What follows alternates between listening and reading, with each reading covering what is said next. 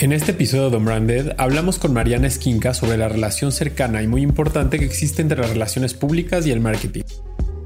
Esta necesidad que tenemos de repente como marqueteros de, medir todo y de que todo tenga una, con una correlación directa con a lo mejor las ventas y con y entonces cuando de repente luego no puedes medir eso como que hay mucho eh, escepticismo que es, es un reto pero todo se reduce también a lo que cuáles son tus metas como marca. También conversamos sobre estrategias para iniciar y mantener relaciones significantes con embajadores e influencers para generar mejores resultados que trasciendan una campaña particular. Pero el chiste es no hacer cosas aisladas, ¿no? Y no, es, es, te pago por esta campaña y ya no te vuelvo a hablar nunca, o te invito a este evento y ya nunca. Entonces, es, es tratar de, de, mantener, mantenernos eh, relevantes y presentes en, en sus vidas, ¿no? Creo que eso es donde hemos visto eh, como más éxito y como una mejor respuesta, porque ellos empiezan a sentir, empiezan a ver esta lealtad y hasta empiezan a actuar como, como embajadores o no oficiales de la marca. Además, Mariana nos compartió algunas recomendaciones para el manejo de crisis con medios de comunicación cuando hay errores de ejecución que pueden perjudicar la imagen de la marca o la campaña en cuestión salió esto que no necesariamente, eh, de hecho, no es cierto, ¿crees que nos puedas ayudar a, compartir eh, esta información? Entonces, pues es mucho un juego eso, como, como digo, de, no, no un juego, pues, pero como una manera de, aprovechar las relaciones que tienes para que te ayuden a cuidar eh, pues la reputación que estás buscando construir. Unbranded, un espacio para compartir lo mejor del marketing y aprender de los expertos. Bienvenidos a Unbranded, un podcast de marketing. El día de hoy platicaremos de las relaciones públicas en el marketing. Yo soy Jerónimo Ávila. Y yo soy Berna Pavón. Y el día de hoy tenemos de invitada a Mariana Esquinca. Mariana es originaria de Guadalajara, es tapatía como yo, se ha desempeñado en el marketing, comunicación y en la industria del tequila durante más de una década. Inició en 2015 en Guadalajara con el equipo de marketing de Brown Forman México y en 2017 se mudó a Estados Unidos como gerente de marca asociada de Tequila Herradura. Recientemente es gerente global de relaciones públicas, trabajando muy de cerca con los gerentes de marca y es responsable de construir y cuidar la reputación de las marcas de tequila en Brown Forman. Además de su trabajo con, con los tequilas, su experiencia previa abarca trabajo con marcas como Red Bull, Pepsi y Grupo Campari. Bienvenida Mariana, qué gusto tenerte en Unbranded. Muchas gracias por la invitación. Oye Mariana, pues qué padre hablar de relaciones públicas contigo es un tema que, hemos tocado poco en este podcast y que sin duda queremos entender mejor a través de tu experiencia y a través de, tu experiencia en una categoría tan divertida como el tequila, que uno pensaría que las relaciones públicas se reducen a organizar fiestas, muy buenas fiestas, pero pues hay muchas otras cosas alrededor que hay que ver de, de earn media, de probablemente también posicionamiento de la marca en medios, muchas regulaciones, eh, COFEPRIS, etcétera, que de repente también es parte de cómo cuidamos la percepción de la marca o de una compañía eh, o de una industria eh, hacia afuera, hacia el mundo y hacia afuera de una corporación. Entonces, platícanos un poco en, esta industria en la que te has desarrollado por tantos años, ¿cuál es el rol de las relaciones públicas? Trabajaste en México, ahora trabajas en, Estados Unidos. ¿Cómo ha sido ese viaje? Híjole, pues vaya que ha sido un viaje eh, y, es una pregunta muy importante porque sí, eh, el rol que juegan creo que es fundamental para construir una reputación no solo de las marcas, sino a nivel industria tanto en México como en el extranjero, ¿no? O sea, en México a lo mejor sí, ah, ya tenemos un camino recorrido, ya son varios años en los que, en los que pues, el tequila tiene, tiene muy buena aceptación. En, fuera de México la, la, realidad es que es, muy distinto, ¿no? Ahora, incluso estando acá en Estados Unidos, el rol que ha tenido el PR para eh, cambiar la percepción que tiene la gente sobre, sobre el tequila ha sido importantísimo. El tequila era algo que a lo mejor se se relacionaban mucho con eh, malas experiencias de el, spring break y, entonces eso digamos que la gente conoció el tequila por medio de, de eh, a lo mejor marcas más baratas, que no necesariamente eran 100% de agave, eh, y entonces no lo conocieron de la mejor manera y eso nos, nos cerró hasta cierto punto muchas puertas. Entonces ha sido todo un trabajo a nivel industria eh, y de diferentes esfuerzos de marketing, pero donde el PR ha jugado un rol muy importante porque ha sido por medio de ciertos líderes de opinión y, ciertos medios de comunicación que han últimamente entendido cuál es el pues cuál es la realidad dentro de la industria del tequila y cómo hay, un, hay toda una categoría super premium que es interesantísimo explorar y que afortunadamente hoy en día la gente está volteando a ver, ¿no? Y entonces creo que le está dando un boost importante a la categoría en, en el extranjero, particularmente en Estados Unidos, pero sabemos que lo que pega ya eh, permea, ¿no? Y incluso en México creo que también ya empieza a haber mucha gente que, que voltea a ver y dice, ¿qué, ¿qué está pasando con el tequila? Que ahora de repente todas las celebridades tienen tequilas eh, y, pues está generando una nueva tensión eh, que para nosotros es muy importante. ¿Y cómo cambiar la, percepción de una industria, como dices? Que eso se me hace como interesante porque ya no nada más es a nivel marca, sino a nivel categoría. Se ponen de acuerdo las distintas áreas de relaciones públicas de las distintas compañías productoras de tequila y se organizan para hacer este llamado a los medios y a la sociedad para cambiar esa percepción o hay una asociación que lleva esas relaciones públicas? ¿Cómo organizar algo tan grande eh, para que pues de alguna forma sea un esfuerzo conjunto? Pues es que, por ejemplo, hay diferentes organismos que son importantísimos en, este, en esta labor. En México, por ejemplo, el Consejo Regulador del Tequila es, es es, importantísimo el rol que hacen eh, y que trabajan muy de cerca con diferentes tequileras, con los equipos de relaciones públicas de diferentes tequileras para entre todos eh, hacer, generar una, una y construir una reputación de la categoría, no solo en México, también a nivel mundial. Y en otros países, como por ejemplo en, en Estados Unidos, también hay, hay organismos como Discus, pero lo que ellos hacen es se, unen con diferentes eh, empresas de vinos y licores para organizar a lo mejor viajes, ya sea a, tequila o ya sea a, alguna región de Escocia para, eh, conocer más sobre el whisky, pero al final del día lo que buscan es construir una reputación de las diferentes categorías y apoyar a diferentes marcas. Entonces también eso es algo que hacemos, que trabajamos muy de cerca con este tipo de organismos y, les facilitamos tanto eh, la información como, como cualquier cosa que necesiten para poder ellos también hacer este trabajo. Oye, Mariana, y entendiendo esta relación, así como dices, de, el, trabajo en equipo, eh, eh, educar una industria, el cambiar un poquito el enfoque, pero creo que algo que hay como, como tabú o mitos es estas dos áreas, ¿no? Marketing y relaciones públicas, en las que a lo mejor y no sé si todo mundo entienda el rol que tiene cada uno de estos departamentos, cómo conviven.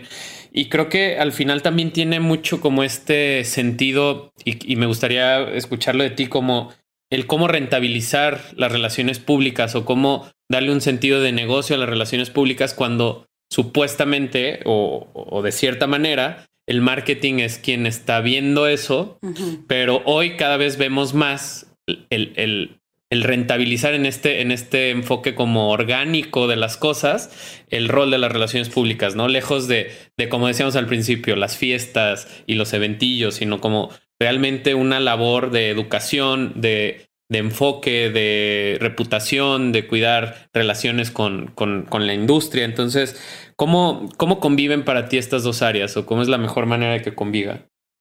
Es algo complejo porque creo que tocas un, punto muy, muy importante que es eh, esta necesidad que tenemos de repente como marqueteros de, medir todo y de que todo tenga una, eh, con una correlación directa con a lo mejor las ventas y con y entonces cuando de repente luego no puedes medir eso, como que hay mucho eh, escepticismo, que, que es, es un reto, pero todo se reduce también a lo que, cuáles son tus metas como marca, ¿no? Que por ejemplo para nosotros, eh, mientras que en, México eh, llevamos un rato con, la, lo que buscábamos, lo que estamos buscando es como eh, mantener cierto, cierto equity de nuestra marca. En Estados Unidos lo que estamos buscando es que que la gente nos conozca, ¿no? Y que la gente nos voltee a ver y entonces hablamos de awareness. Entonces, cuando, por ejemplo, lo que quieres es awareness y que, y que la gente, pues, genera esta conciencia de marca, Afortunadamente hoy en día ya hay diferentes maneras de, medirlo un poco, como es por ejemplo lo que le llamamos las impresiones, ¿no? Y, o los impactos. Entonces el alcance que te da alguna publicación o alguna mención de, sobre todo hoy con las redes sociales, ha sido una manera hasta cierto punto como de, de, calmar un poco eso y decir, bueno, aquí tengo cómo medir a cuánta gente estoy llegando por medio de este tipo de esfuerzos. Eh, e incluso de repente también le, ponemos un valor, ¿no? Y el, como el return of investment. Em, entonces creo que esas son algunas maneras en las que empezamos a hacerlo, pero, pero al final lo, más importante entender del rol de las relaciones públicas es que no es algo que necesariamente vamos a ver reflejado eh, inmediatamente, que es algo que se tiene que, que nutrir y que toma tiempo, pero como cuando plantas una semilla y tarda en crecer el árbol y en dar frutos, ya una vez que da frutos vale muchísimo la pena, ¿no? Sí, y es como cuando tenemos esta perspectiva de, de la inmediatez o tal vez el marketing digital nos empezó a dar este, este enfoque de inmediatez que probablemente no teníamos antes con los medios tradicionales, porque probablemente hace 10 años nos, nos, esperábamos seis meses para ver los resultados de una campaña y de pronto hoy vemos, eh, no sé, medimos resultados semanales, mensuales y, se nos olvida que al final las relaciones públicas no deberían de ser medidas así, no es una, es una carrera de largo plazo, ¿no? No es, no es una carrera de velocidad, es de resistencia y ahí tenemos que buscar o apostar a que ese trabajo que estamos haciendo está generando cimientos en nuestra reputación, ¿no? Exacto. Pero creo que es interesante esto que dices, Mariana, porque yo creo que hay como esos dos ejes en los que trabajan las relaciones públicas, que uno es de largo plazo y uno es de corto plazo. De largo plazo, pues es toda esta construcción de la reputación y de reforzar todos estos atributos que tiene la marca. Y pues obviamente es algo que toma mucho tiempo y, y, el trabajo de muchos frentes para que se vaya consolidando esa percepción o esa imagen de la marca, ¿no? Entonces creo que es una parte constructiva esa, que pues es un intangible al estar construyendo una marca que es intangible. Eh, luego está esta parte de corto plazo que a lo mejor sería una campaña. Imagínate el lanzamiento de un nuevo, eh, dentro de la marca de tequila, un nuevo formato. Entonces, no necesariamente ya construyes sobre la marca como tal paraguas, sino a lo mejor hay que hacer el awareness de un nuevo formato de bebida, ¿no? Este, en otro momento de consumo, con otros eh, ingredientes, qué sé yo.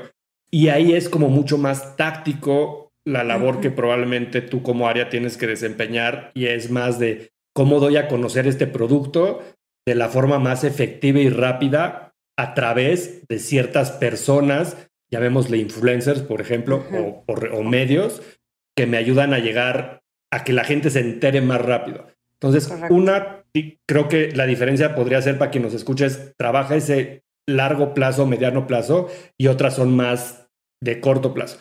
Las de corto plazo, pues obviamente traen ligadas más unas métricas, como dice Berna, más que vienen a lo mejor heredadas ahora del mundo digital de años recientes, que es como engagement, ¿no? o, o, o, Reach. O, o, reach, ¿no? O, share of voice, por ejemplo, ¿no? Pensaría que las relaciones públicas tienen que construir mucho en estar en esa conversación y no nada más con un, con un impacto, sino que la gente hable de nosotros, ¿no? Que seamos como eh, los upcoming challengers de la categoría y que de repente pues todo el mundo esté hablando de nosotros, que nos ponga de moda de alguna manera, ¿no? Porque pues creo que es parte importante además de, de, de la categoría. Y probablemente las otras pues tenemos que pensar más en métricas como de top of mind, por ejemplo, o, o, de salud de marca, ¿no? De qué tanto pues es una love mark o cosas de estas que hemos hablado en otros episodios. Entonces a lo mejor esa podría ser como la distinción del valor y que no se quede solo encasillado a esta comparación de si yo pago a los medios porque me cubran, me hubiera costado X dinero esa plana en el periódico, esa, ese anuncio, esa entrevista en el radio, que yo lo que he visto en muchos reportes de agencias de relaciones públicas es que así como que reportan el retorno, ¿no? De conseguí tantas entrevistas en, en la televisión o en el radio y si hubiéramos pagado por ese tiempo aire, el costo hubiera sido este. Entonces, el valor de lo que logramos, si sumamos todo eso, es tantos millones, ¿no? Este, que representaron tantos eh, millones de impactos. Como en otro tema, me gustaría mucho entender cómo esta transición que hiciste en tu carrera de, de México hacia Estados Unidos, uno a nivel personal, cómo funciona hacer relaciones públicas en México y cómo funciona hacer relaciones públicas en Estados Unidos. Es, es, igual, solo que más grande y otros medios.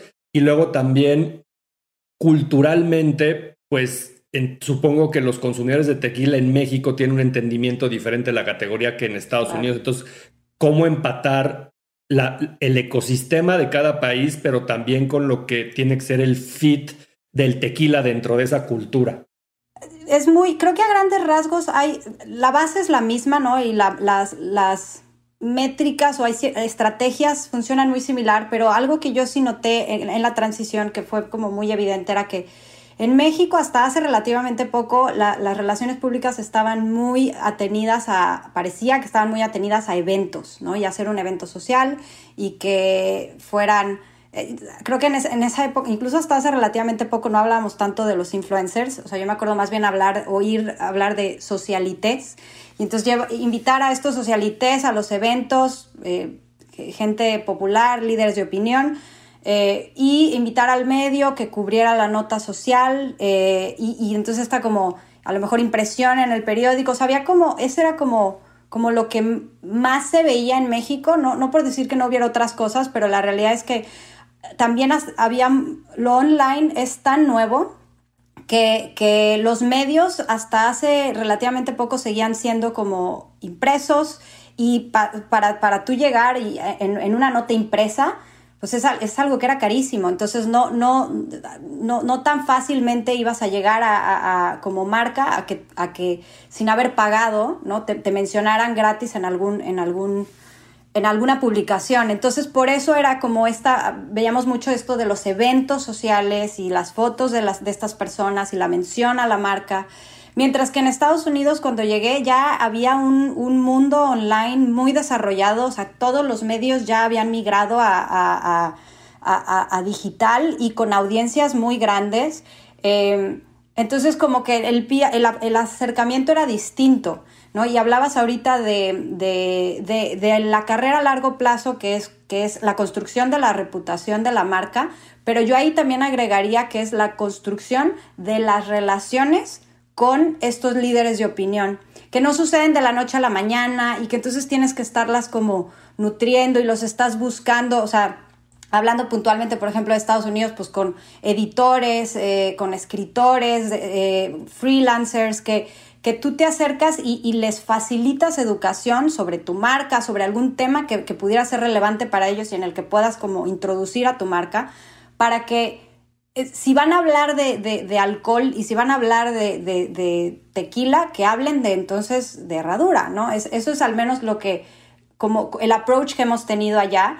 Y en, y en México se empieza a ver ya un poco más eso, pero eh, si los medios online a lo mejor no tienen el mismo alcance que, lo, tienen en Estados Unidos, pero cada vez vemos que, las audiencias empiezan a, más, a migrar más al, online y que también la parte de los influencers es, interesantísima, ¿no? Porque como comentábamos hace un momento, los, los influencers empiezan a ser también medios de comunicación. O sea, hay varios que tienen... Eh, o sea, son millones de personas en Instagram las que hoy en día tienen más suscriptores, por ejemplo, que el New York Times.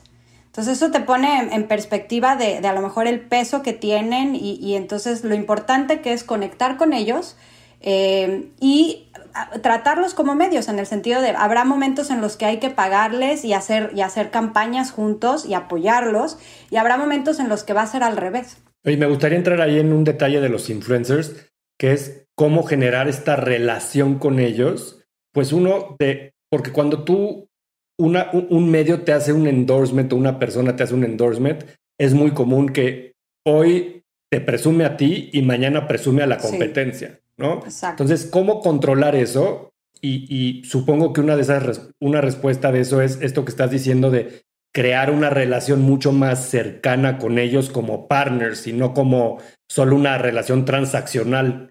Pero ¿cómo hacer eso? Todo, o sea, es, un trabajo en proceso, ¿no? Que todos seguimos como, y cuando digo todos hablamos como mucho, mucha gente que se dedica a esto, de tratar de encontrar esa fórmula en donde puedas lograr, eh, digo, generar estas interacciones y esta relación. Eh, de lo que a mí me ha tocado vivir ha sido como mucho pues ir probando diferentes cosas, ¿no? Desde eh, invitarlos a eventos, ¿no? Antes de la pandemia, pero como invitarlos a eventos y cosas, pero que son relevantes para ellos.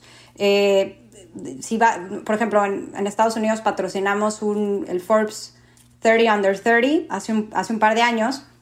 Y entonces también fue como que fue un patrocinio importante para la marca, pero pues decíamos, ¿cómo podemos eh, amplificar este, esto y que salga más allá de los 5 millones de personas que van a ir a este evento. Entonces, invitamos a un grupo de influencers y los llevamos y, para ellos fue, eh, fueron tres días de educación y de ir a conferencias y de ir a pláticas. Entonces, les estás dando esta parte. Eh, no, no, les pagamos por ir, no les pagamos por, por publicar. el pago es la experiencia. El pago es la experiencia, pero por lo mismo, ellos estaban más que agradecidos y entonces fueron tres días de que estuvieron publicando y publicando cosas, ¿no? O, eh, por ejemplo, también hace unos años organizamos en, la Hacienda de Herradura un, como una experiencia glamping, eh, que fue pues, algo muy padre, o sea, nunca, nunca nadie se había quedado a dormir ahí. Eh, y de repente llevamos a, pues, a influencers, a medios y les dimos esta súper experiencia entonces es parte de esas cosas que ellos estuvieron publicando, que también nos salieron por ahí un par de notas en sociales, pero el chiste es no hacer cosas aisladas, ¿no? Y no, es, es te pago por esta campaña y ya no te vuelvo a hablar nunca, o te invito a este evento y ya nunca. Entonces es, es tratar de, de, mantener, mantenernos eh, relevantes y presentes en, en, sus vidas, ¿no? Creo que eso es donde hemos visto eh, como más éxito y como una mejor respuesta, porque ellos empiezan a sentir empiezas a ver esta lealtad y hasta empiezan a actuar como, como embajadores o no oficiales de la marca. Eh, nos hablan de repente para, para tienen eventos o eh, algún tipo de patrocinio que están buscando, y entonces también es apoyarlos por ese lado. Y creo que a veces este rol de, de que el influencer se sienta parte de la estrategia de la marca, que creo que al final así debe de ser el enfoque, no el utilitarismo de, hey, te mando contenido y súbeme historias y me etiquetas, sino realmente creo que de inicio, pues conectar con el ADN de la marca, ¿no? Creo que ah, algo criticable de pronto es que se busca más el reach en los influencers que una afinidad con la marca. Que el fit.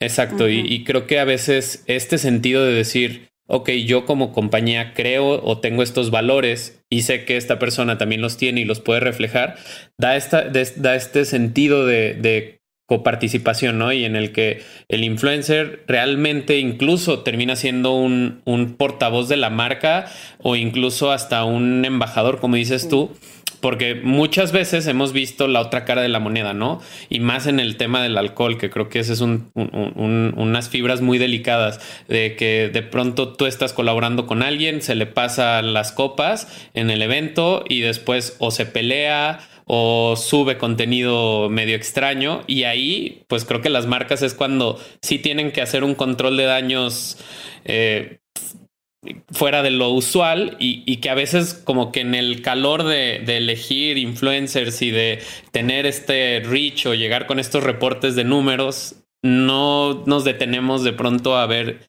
esa fatalidad, ¿no? Y que ahí no es no es un medio que tal vez tiene esta formalidad y que sabe que tiene que hacer su trabajo y de pronto estamos jugando con el factor humano que no sabemos cómo puede eh, reaccionar después de cinco tequilas. Pero ¿cómo haces eso, Bernos? Es como haces un dating y vas filtrando y entonces los que van, porque pues es muy difícil saber cómo, si haces fit con alguien, ¿no? Y, lo, lo, lo comparo con las relaciones, a lo mejor andar con alguien o casarte con alguien. Pues no es como que ves su LinkedIn o su Instagram y dices, ah, sí, hago fit, vamos a andar o vamos a casarnos. O sea, requiere de, mucho tiempo de conocernos, de generar una confianza, de... Es una relación que tienes que nutrir. Si lo viéramos como un método es es, es, es, un esfuerzo continuo este pool de influencers y unos entran y unos salen porque unos hacen fit, unos no hacen fit, unos a lo mejor se cansan de, esa relación y ya es momento de que salgan. O sea, ¿cómo funciona ese ciclo, Mariana?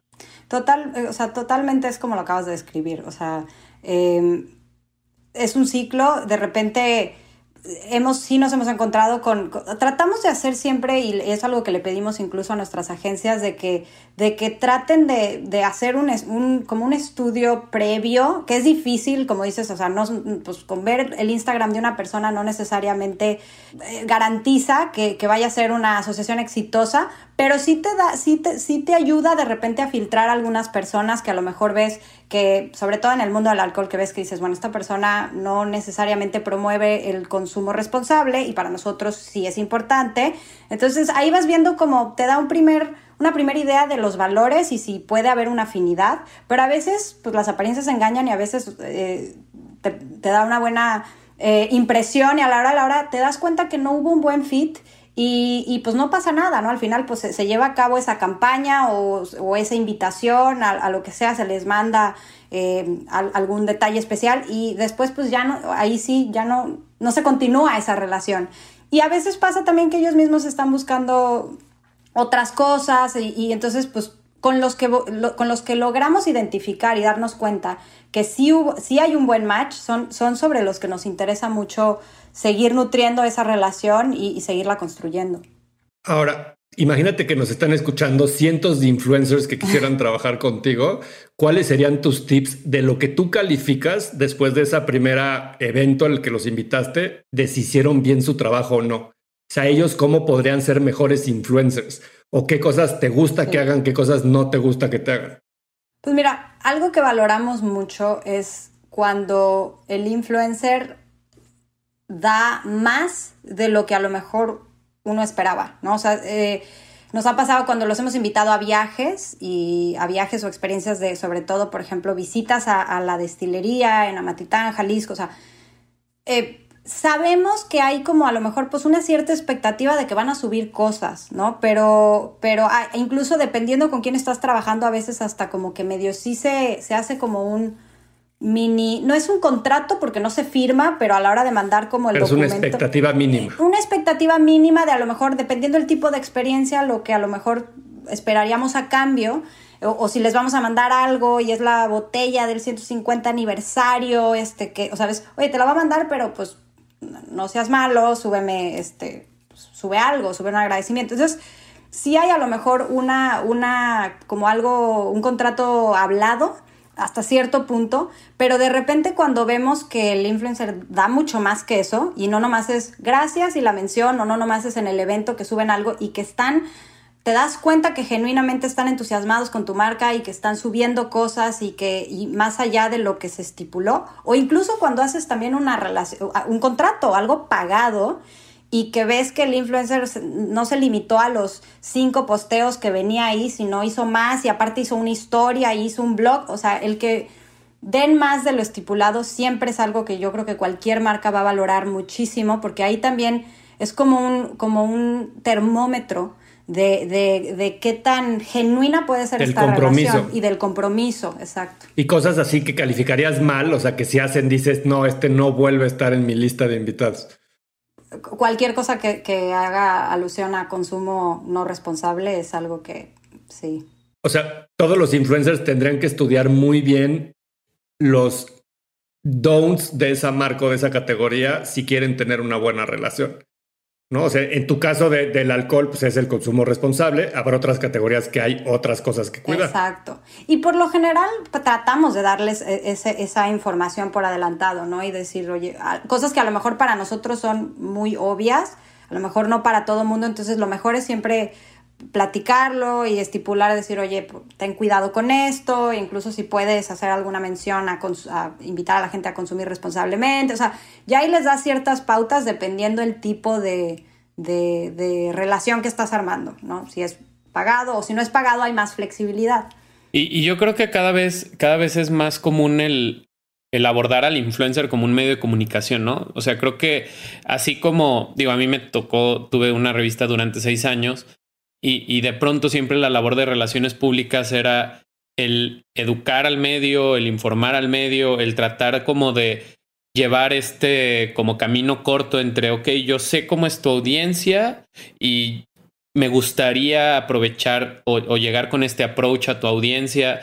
Y creo que a veces se nos olvida que el, que el influencer es un tipo de medio, ¿no? O, o la mayoría de los influencers tienen esta labor de medio y creo que estos documentos como de onboarding o el, poder pasarles un brief o de cierta manera, en, no sé, darles una presentación de lo que se espera con, con, ellos en la campaña, creo que es muy válido y más pensando que muy probablemente no todos los, eh, o a diferencia de los medios de comunicación, no todos los influencers tienen este perfil de comunicador, ¿no? Y probablemente a lo mejor es un deportista, o a lo mejor es un artista, o a lo mejor es eh, un, no sé, un futbolista, una modelo, que probablemente no tienen la formación de un comunicador o de un publicista y que pues prácticamente con un medio de comunicación esperas o das por hecho que van a tener como esos cuidados con la marca, ¿no? Entonces creo que a veces sí es válido el, tratar de llevar como esta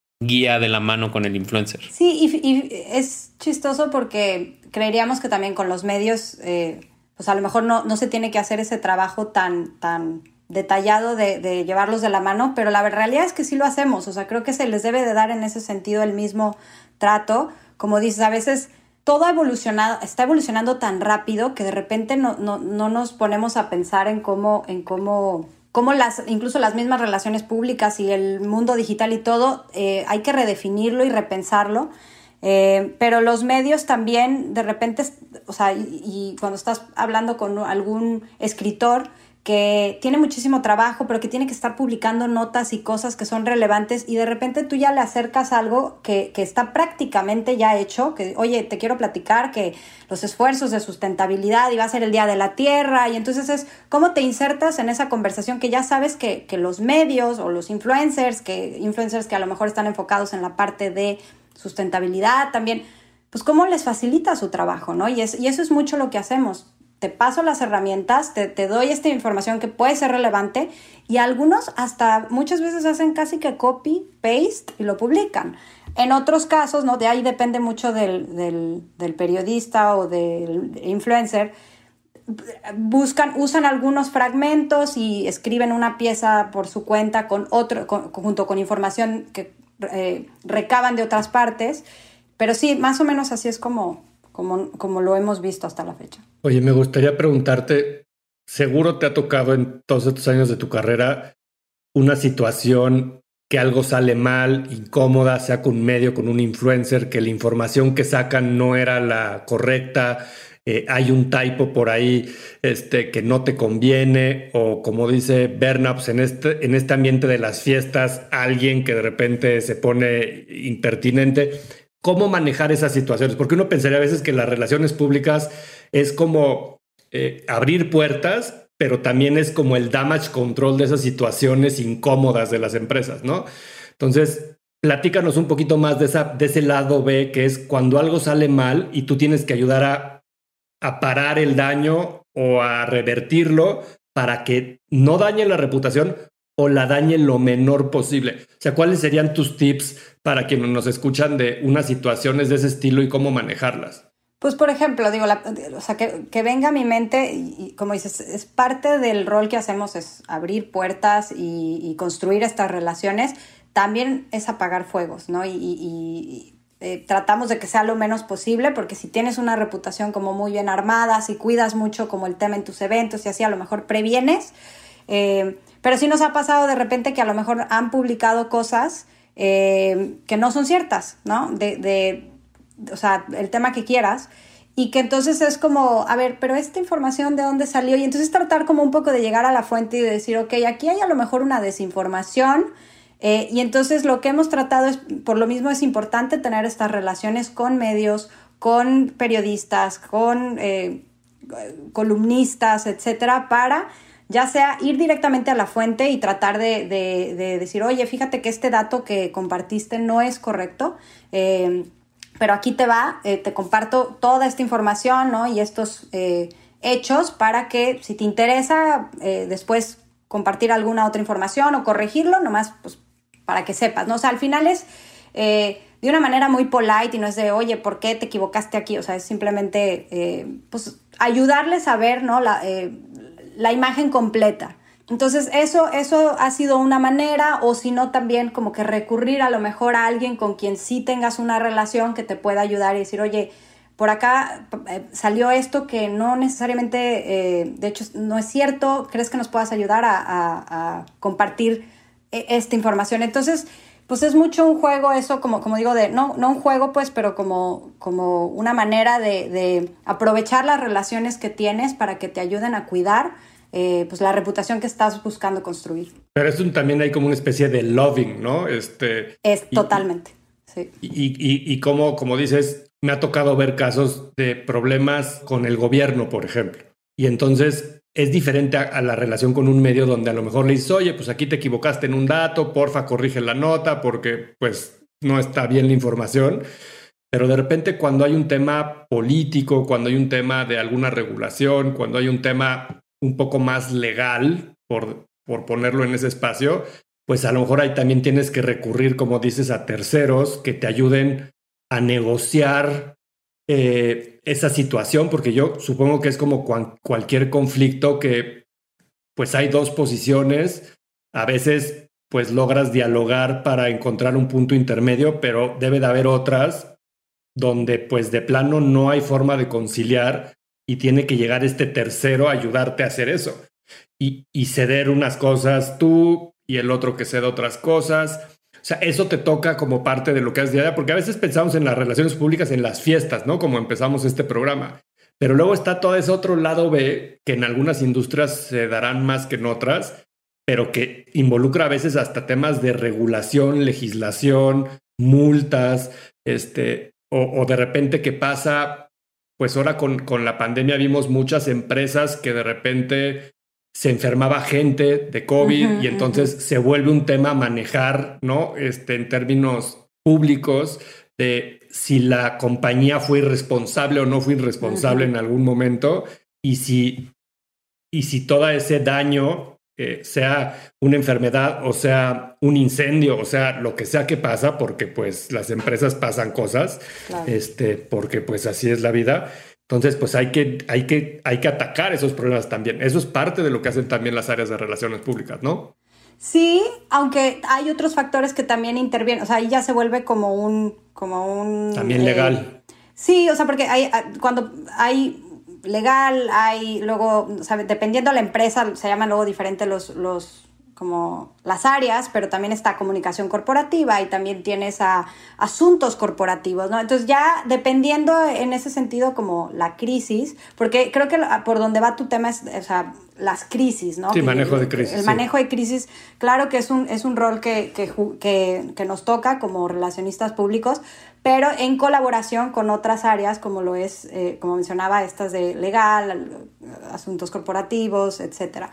Eh, y también, eh, pues una cosa es como el, el, brand PR, ¿no? Y otra cosa es el corporate PR. Este, que a veces cuando es una empresa pequeña y la empresa es la marca, pues es como más o menos lo mismo. Pero de repente cuando es una compañía que tiene diferentes marcas y así, pues ya a veces pueden ser hasta roles distintos.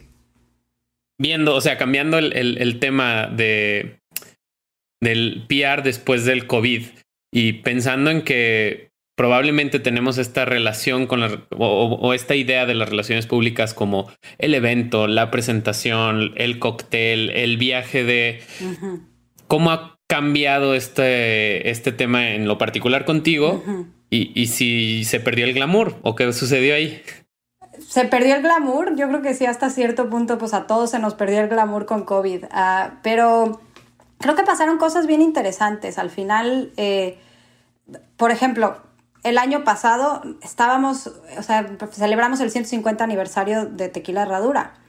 Entonces, 150 aniversario era como algo importantísimo, es algo importantísimo, pero fue algo que teníamos años preparándonos para hacer un súper evento, el mayor glamour, eh, aventar la casa por la ventana, o sea, había varias cosas que, que queríamos llevar a cabo y que pues de la noche a la mañana lo tuvimos que cambiar y ajustar y no, se acordarán, pero cuando recién empezó COVID, como que todo el mundo teníamos una idea muy ingenua de ah, va a pasar, o sea, sí, en, dos, meses, volvemos, no en dos meses de repente empezaron a decir, no, parece que hasta diciembre y nos parecía como que hasta diciembre. Entonces nosotros que llevábamos trabajando eh, en, un, en, un, proyecto, ¿no? Y en un milestone que es muy importante y que no lo puedes aplazar. O sea, al final ya, pues, o, al día de hoy, pues ya son 151 años.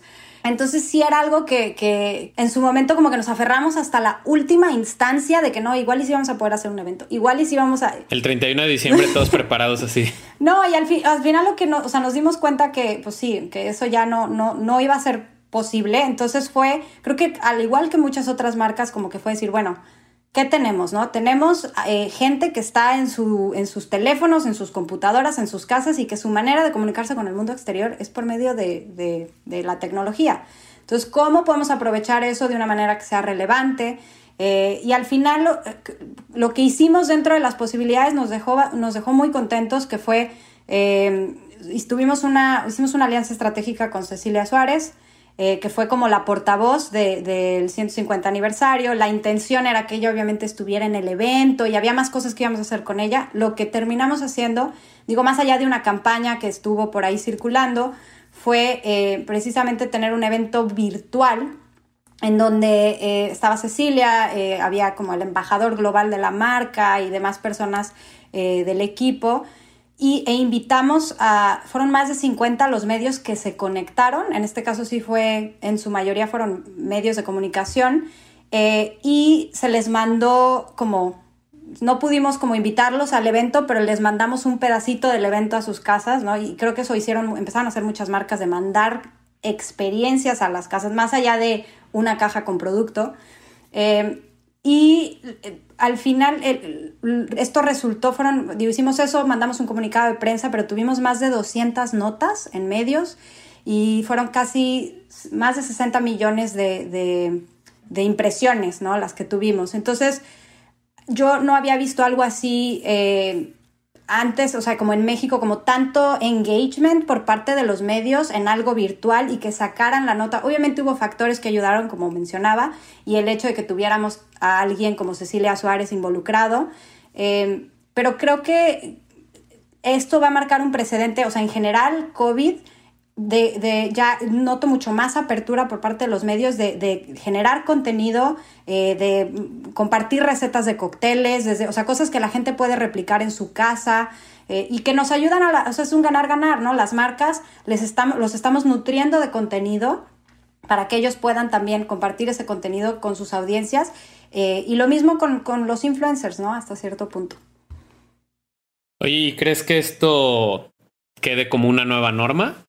¿O crees que, o sea, digo, finanzas debería de estar feliz porque ya nos ahorramos el glamour? ¿O crees que regrese otra vez este estilo? ¿O crees que venga un nuevo modelo híbrido de alcance? ¿Qué opinas en ese sentido? Yo creo que, yo creo que sí va, o sea, los eventos van a volver, la, gente somos, somos sociales por naturaleza. Eh, habrá marcas que, que, a lo mejor le sigan apostando a eso, dependiendo de la ocasión, como eso, si, si es el lanzamiento de un producto muy particular que quieres como que hacer un, una, atención y un zoom especial a eso. Habrá marcas que a lo mejor van a seguir recurriendo a eso, yo creería, eh, pero también hay muchas que ya han descubierto otros caminos y otras maneras de conectar con estos líderes de opinión, que al final, eso es creo que lo más importante que se lleven de, de lo que es el rol de las relaciones públicas hoy en día, son diferentes estrategias, pero el buscar conectar con, con, esto, con las últimamente con las audiencias, pero por medio de estos líderes de opinión y de una manera que sea auténtica y genuina, ¿no? En el momento que, que ya eh, es algo pagado o así, cumple un propósito de generar awareness, pero no necesariamente conecta de la misma manera. Sí, yo coincido contigo que las experiencias subsistirán y regresarán y, creo que más en esta categoría que las fiestas y los eventos y la música y los festivales son esos espacios que tenemos como personas y como sociedad para ir y conectar con otros. Y yo mucho de lo que he escuchado en la pandemia es que lo que más extrañan la mayoría de las personas es esos momentos de conexión con otros, ¿no? Y que creo que el mundo virtual jamás lo podrá llevar al mismo nivel que estar en un mismo lugar físico, la energía que se siente, Es como la, experiencia que contabas del glamping en, en la hacienda de tequila. Pues no es lo mismo hacerlo por Zoom que vivir ahí y estar abajo de las estrellas y compartir, ¿no? O sea, es una experiencia que te va a marcar de por vida. Y te voy a decir que, o sea, creo que cada, ahora es más fácil justificar este tipo de inversiones, ¿no? O sea, a lo mejor en el pasado de repente, dependiendo eh, el, estilo del gerente de la marca, pues sí, de repente era como, oye, ¿cómo nos vamos a gastar este, X cantidad de dinero en 200, 300 o 500, las personas que quieras, pero al final es, es, como un reach muy limitado. Eh, y entonces había, a lo mejor, era más fácil que hubiera este tipo de cuestionamientos y de discusiones de, es la manera más eh, efectiva de gastar el dinero y era como debatible. En el momento que, por eso era este rol también de invitar al, medio que, social que cubría la nota impresa y pues te daba un alcance un poquito más grande. Ahorita con las redes sociales, pues ya tienes, o sea, y ya, todo, o sea, son muchos los que ya tienen arriba de 3 mil, 8 mil, 10 mil seguidores y ya te da acceso a, a, audiencias que no necesariamente tienen que estar en el evento, pero que están viendo lo que está haciendo tu marca. Entonces creo que eso va a facilitar todavía más que la gente diga, bueno, pues vale la pena invertir en esto, eh, porque por la gente que vamos a invitar y que vamos a llevar, eh, el alcance va a ser incluso mayor.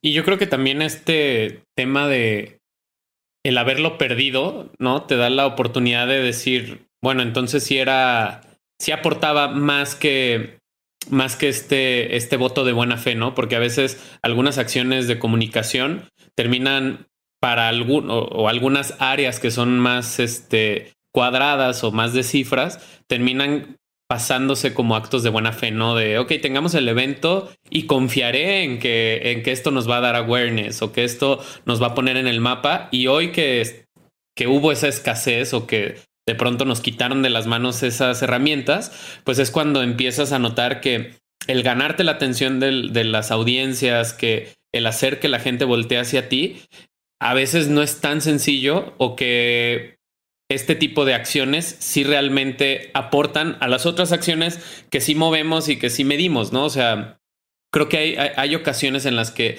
la, la, estrategia la vemos como, como, como que es un solo carro o, un solo...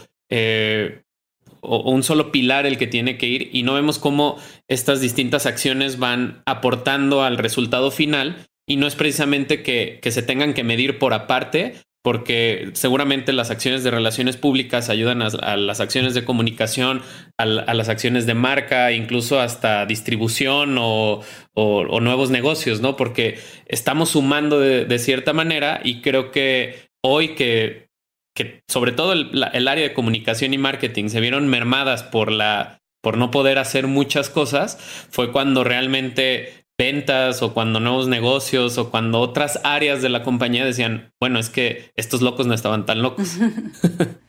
O sea, lo que hacen sí vende, ¿no? Exacto, ya vi que sí vendías. Y, fíjate que ahorita me quedaba pensando en lo que seas de los de finanzas, Mariana, y yo, creo que sí, siempre hay la tentación de, pues, ¿qué nos podemos ahorrar de lo que hacíamos antes, que a lo mejor no era tan efectivo? Y seguro va a haber muchos aprendizajes de todos en eso pero creo que también como nadie puede hacer eventos y nadie puede tener presencia en eventos, pues es una decisión fácil de retirarse. Pero ¿qué va a pasar también cuando tu competencia esté en ese evento del que todo mundo está hablando y tú no estés? Ahí es donde pues también el tomar la decisión de salirte porque pareciera más efectivo, pues va a tener un costo de oportunidad importante de que le dejas a tu competencia pues la mesa servida porque tú ya ni siquiera le vas a ir a dar eh, la lucha. Sí, la realidad es que, y, creo que lo platicábamos también ah, antes de empezar esta conversación, que hay como, hay como cierto de repente eh, escepticismo en cuanto al PR y creo que lo hemos mencionado varias veces, pero es, es a lo mejor una falta de entendimiento eh, y es de repente lo más fácil de recortar cuando es como, oye, pues no, y, el evento y, demás, y entonces mejor me voy a enfocar en esto que me da un reach más grande porque está comprobado y qué tal. Eh, pero digo, creo que afortunadamente eso empieza a cambiar, como que ya hay diferentes maneras de, de, medir y de, y de pues al menos tener una noción de si lo que estás haciendo está llegando a otras audiencias. Y a mí siempre me gusta mencionar, o sea, me acuerdo de una frase muy, muy poderosa de, de, de Bill Gates. Él lo que dice es que si tuviera un dólar, solo un dólar para invertir en marketing, lo invertiría en PR. Eso para mí es, eso para mí lo dice todo. Y no, y no porque, porque crea que el PR funciona más que, que otras cosas. Definitivamente no. Creo que es la combinación de, diferentes eh, tácticas de marketing lo que hace a lo mejor una marca eh, exitosa. Bueno, así como Bill Gates, todos los que nos escuchan inviertan más en PR. Oye, Mariana, pues muchísimas gracias por, por haber compartido con nosotros, por platicarnos de tus experiencias. Estoy seguro que a quienes nos escuchan se llevarán muchos tips y muchos aprendizajes que aplicar en su día a día. Eh, si les gustó el episodio, por favor, compártanlo, síganos en nuestras redes sociales, en Spotify como arroba podcast. Y pues un gusto haber platicado con ustedes, Berna, Mariana. Muchas gracias a ustedes. Gracias, Mariana. Unbranded, un espacio para compartir lo mejor del marketing y aprender de los expertos.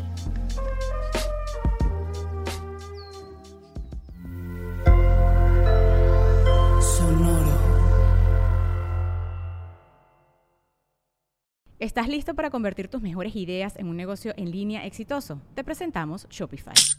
Tal vez no lo sabías, pero nuestro podcast More Than Mamis es un negocio y lo empezamos por supuesto para desahogarnos y hablar sobre la maternidad, no para convertirnos en expertas de ventas y del e-commerce. Así que sí, necesitábamos ayuda para vender nuestro merch y poner en marcha nuestra tienda. ¿Y cómo suena con Shopify?